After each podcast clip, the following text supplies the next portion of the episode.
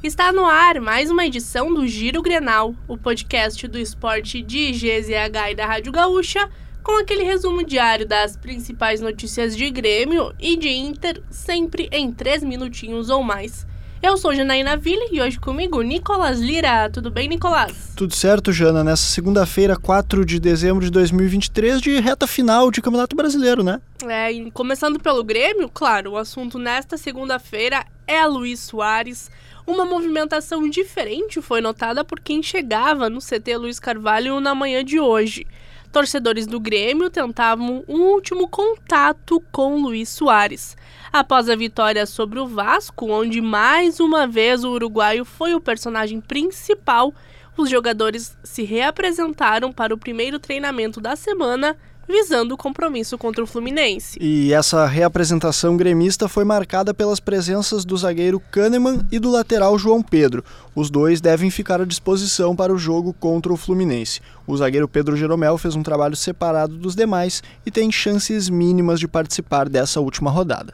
O último treino do Grêmio no ano será nesta terça e com portões fechados. Aí a última oportunidade de Luiz Soares em Porto Alegre, se alguém quiser encontrá-lo na saída do CT Luiz Carvalho.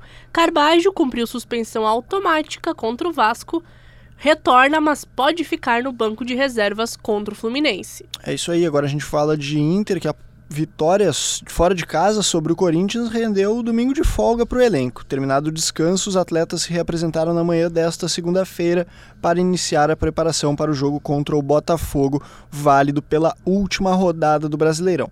A novidade nessa atividade foi a presença do volante Johnny, que se recupera de uma entorse no tornozelo direito. Por outro lado, Charles Arangues não apareceu no campo.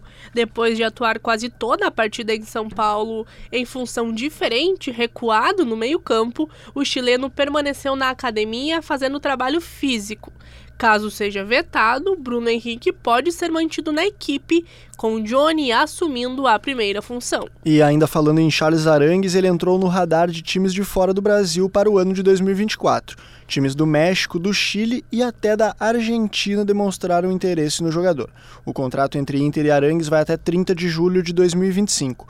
No Beira-Rio, a posição é de que o meio-campo é considerado peça importantíssima no time, visando a próxima temporada. Siga o Giro Grenal na sua plataforma de áudio preferida, deixe a sua avaliação e ative o sininho para receber uma notificação sempre que um episódio novo estiver no ar. A produção foi da Janaína Ville, técnica e edição de áudio dele, Pietro Pes, e não se esqueça, siga arroba esportesgzh nas redes sociais. Ô Nicolas, o Botafogo botafogueou. Conseguiu entregar, desperdiçou a maior vantagem de um líder na história do Brasileirão, chegou a ter 13 pontos de vantagem para o segundo colocado no fim do primeiro turno, mas entregou. É, e agora chega na última rodada, cinco pontos atrás do Palmeiras, que é o virtual campeão nesse Brasileirão.